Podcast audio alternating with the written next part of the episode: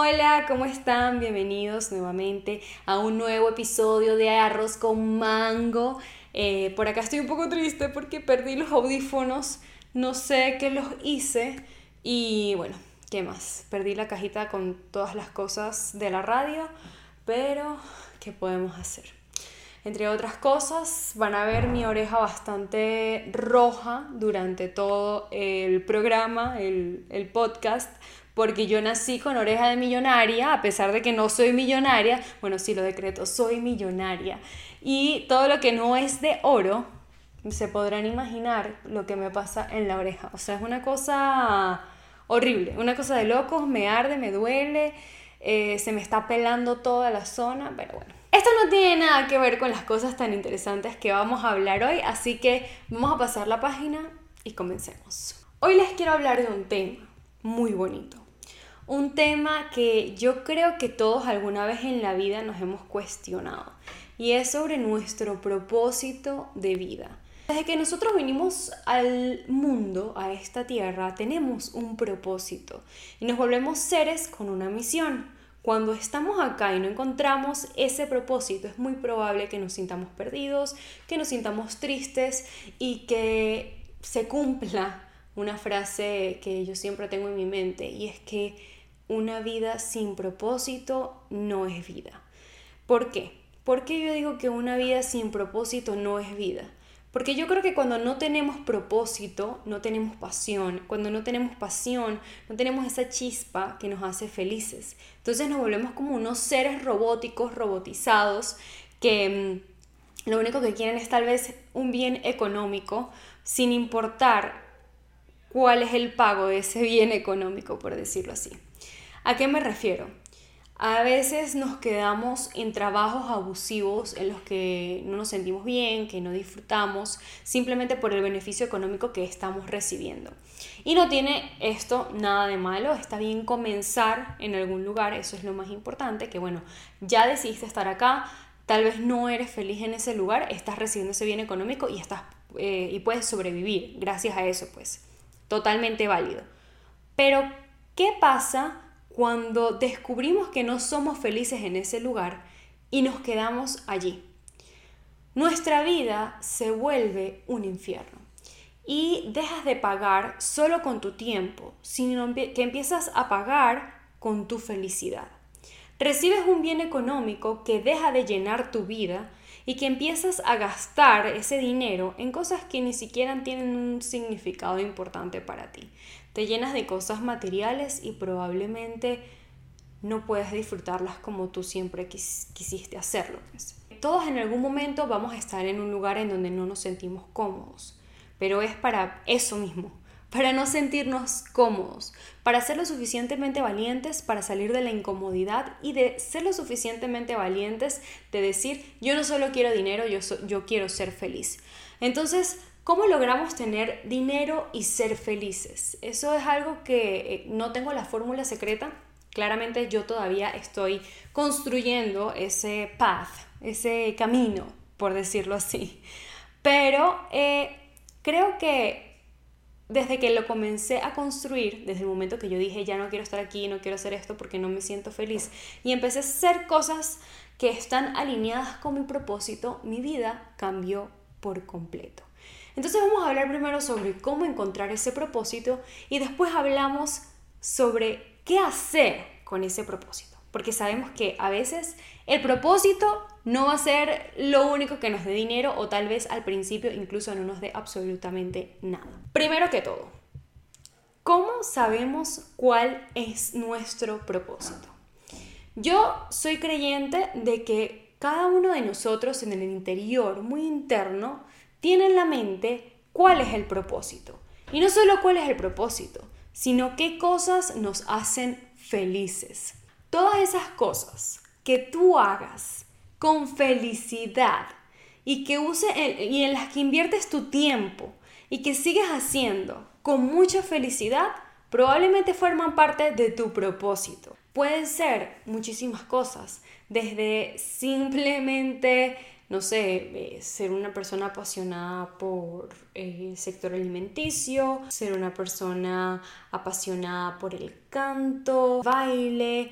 Miren que todo, todo, todo, todo en esta vida puede ser parte de tu propósito. No realmente tiene que ser como solamente mi propósito es darle comida a las personas que más lo necesitan. No, eso no necesariamente tiene que ser siempre tu propósito.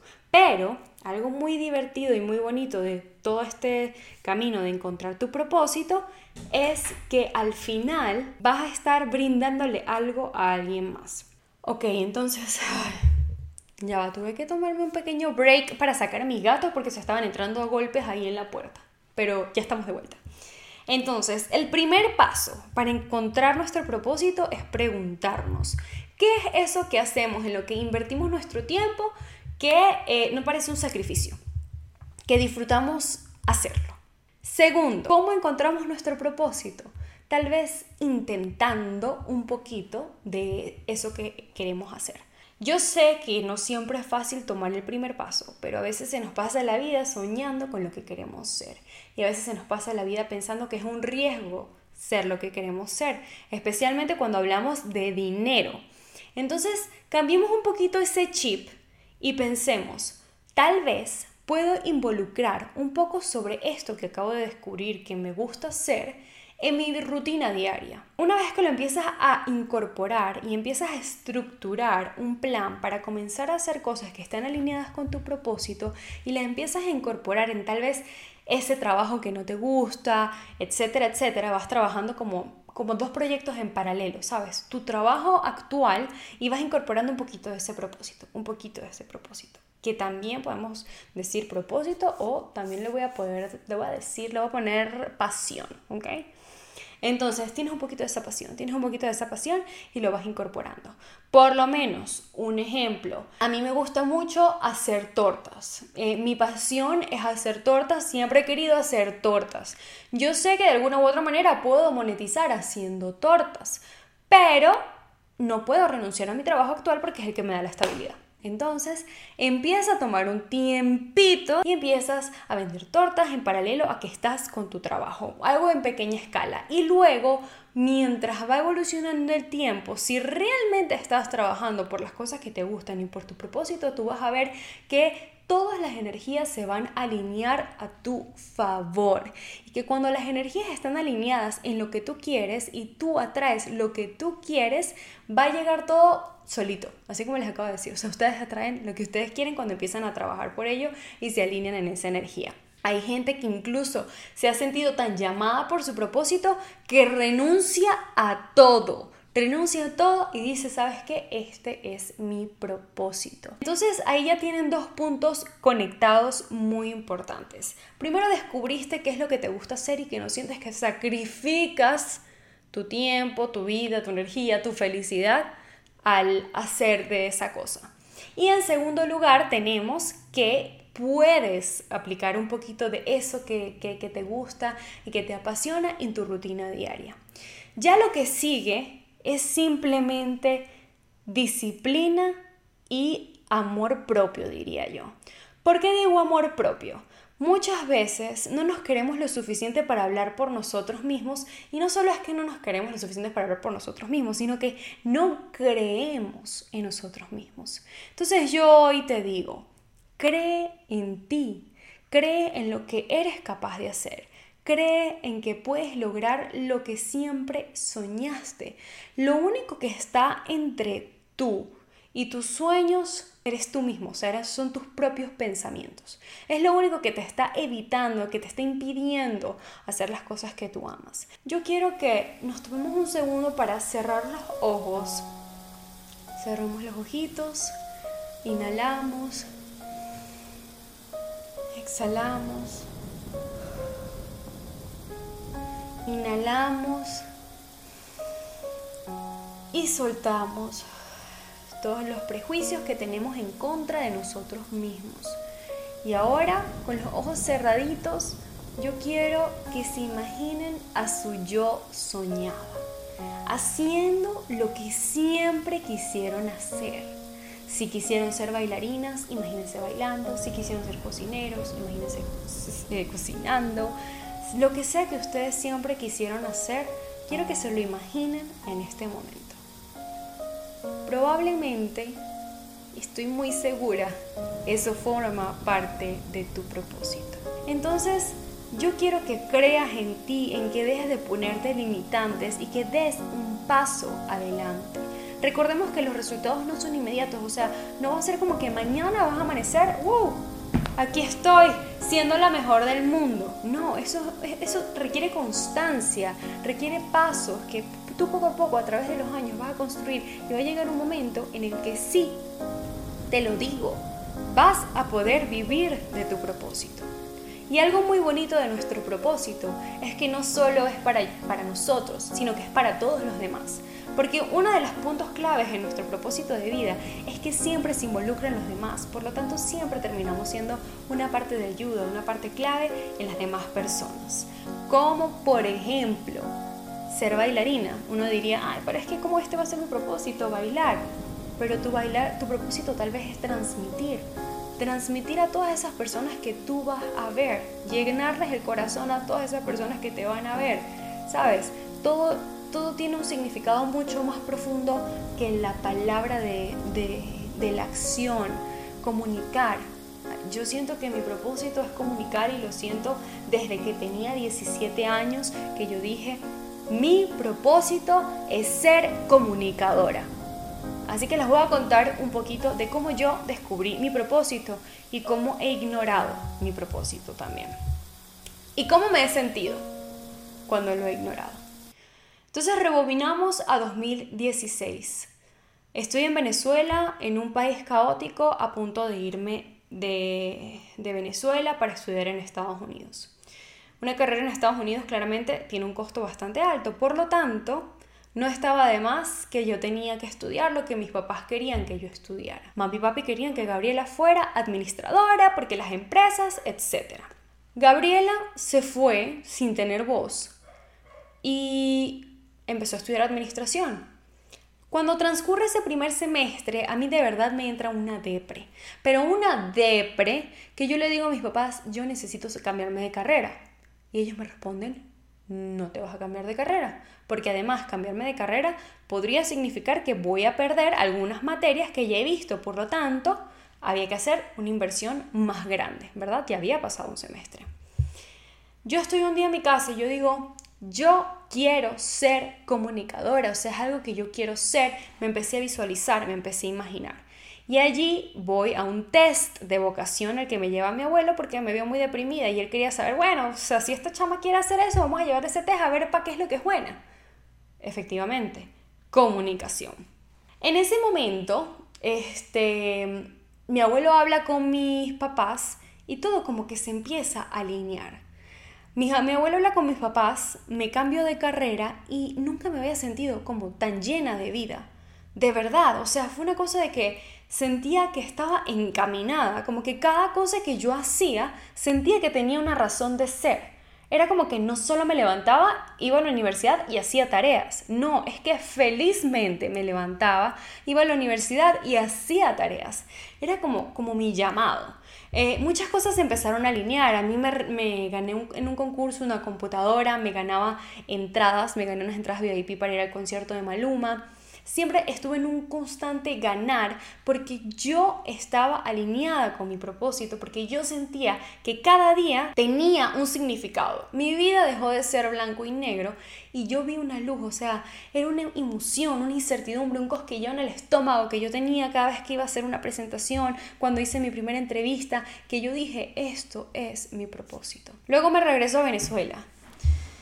Porque, bueno, la situación acá estaba muy difícil, así que estamos de vuelta en Venezuela. ¿Qué pasa cuando yo vuelvo a Venezuela? No veo oportunidades en lo que yo quería hacer.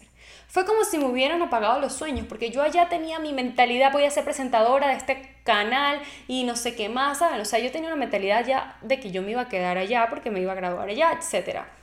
Al final me regresé, acá no funcionaba bien ni la radio, en Mérida más que todo, porque vivo en un pueblo alejado de la capital no un pueblo, o sea, es una ciudad, pero es una ciudad muy pequeña. Entonces, realmente todo eso de los medios de comunicación no está bien desarrollado, como la televisión, etcétera. Todo eso es en la capital, más que todo. Y yo dije, pues ya, se me acabaron las oportunidades. Así que empecé a buscar en muchos lugares en los que no tenía que buscar. Pero quería tapar con un dedo mi propósito porque yo dejé de creer en mí. Pensé que el lugar era un impedimento para yo ser quien yo quería ser y me cerró las oportunidades de una vez. Entonces empecé a vender zapatos, luego de que creé mi marca de zapatos, recuperé la inversión, ya, dejé los zapatos. Galletas, recuperé, ya. Ropa, recuperé, ya. Nada me llenaba.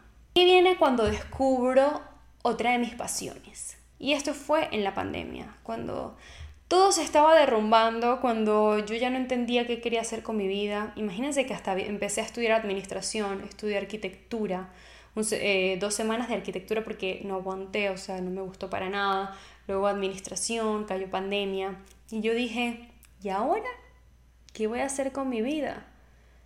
Y aquí empecé a entrar más en la espiritualidad. Hice cursos, me preparé y empecé a sentir un llamado en mí de comunicar a través de. Y allí empecé a utilizar las redes sociales oficialmente.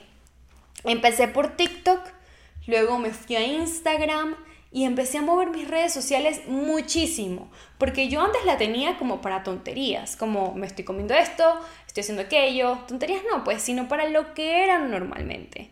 Y yo aquí dije, no, yo quiero salir en mis stories hablando, yo quiero comunicar, y al principio no fue fácil. Fue un reto convencerme de que yo no iba a ser la burla de todo el mundo, de que yo podía, de que... Y lo hice. Salí, hablé, muchos se burlaron de mí, muchos mandaron mis videos y se rieron de mí. Y hoy, después de tres años construyendo mi propósito, no solo a través de las redes sociales, sino que empecé a tocar puertas de radios, dejé la carrera de administración, pero sentí siempre que mi propósito tuvo que ver con la comunicación y con el ayudar al prójimo. Yo creo que al final, como les digo, todos nuestros propósitos terminan en ayudar a. Pero cuando empecé a hacer las terapias, yo dije, puedo ayudar a través de mi comunicación de una manera increíble y allí fue donde decidí que me iba a dedicar a esto. Yo metí mi currículum en no saben cuántos trabajos en LinkedIn para trabajo de redes sociales, porque yo tengo mis certificados de, bueno, de community manager y todo este cuento, porque al final uno hace de todo, como, o sea, hace un poco de certificaciones y cosas como para estar preparado para cualquier cosa. Y hice todo ese poco de cursos, eh, apliqué mil trabajos. Al final yo dije, esto no es lo que yo quiero. Yo me quiero dedicar a mis redes sociales, a comunicar a través de mis redes sociales, a comunicar a través de mis palabras, de mi voz, de mi tacto. Y de verdad que eso fue una cosa hermosa, cambió mi vida y hasta el día de hoy me siento demasiado alineada con ese propósito y espero que ustedes puedan experimentar eso que yo siento también. Muchas veces he decidido ignorar mi propósito porque he dejado de creer en mí, como ya les acabo de decir. Y eso es normal en este proceso del crecimiento y de la construcción de ese propósito, de la solidificación de ese propósito. Porque van a haber días difíciles, van a haber días en los que no vamos a poder, en los que vamos a decir esto no vale la pena, pero al final siempre queda una satisfacción muy interna. Yo sé que tú sabes cuál es tu propósito, yo sé que tú sabes qué es lo que te apasiona. Y yo quiero que desde ya empieces a incorporar cosas en tu vida que te encaminen a tu propósito, que te encaminen a tu pasión y que te hagan vivir una vida feliz, llena de pasión, de ganas de vivir, llena de ganas de lograr. Cuando nos volvemos robots de la vida, tal vez pierde eh, todo el significado de estar vivo. Yo quiero que, seamos que estemos vivos de verdad, que realmente todos los días nos levantemos con una meta. Y esto es muy importante al momento de tener nuestro propósito y que yo a veces fallo en hacerlo. Y es plantearnos metas, plantearnos todo estructurado para poder visualizar bien hacia dónde vamos.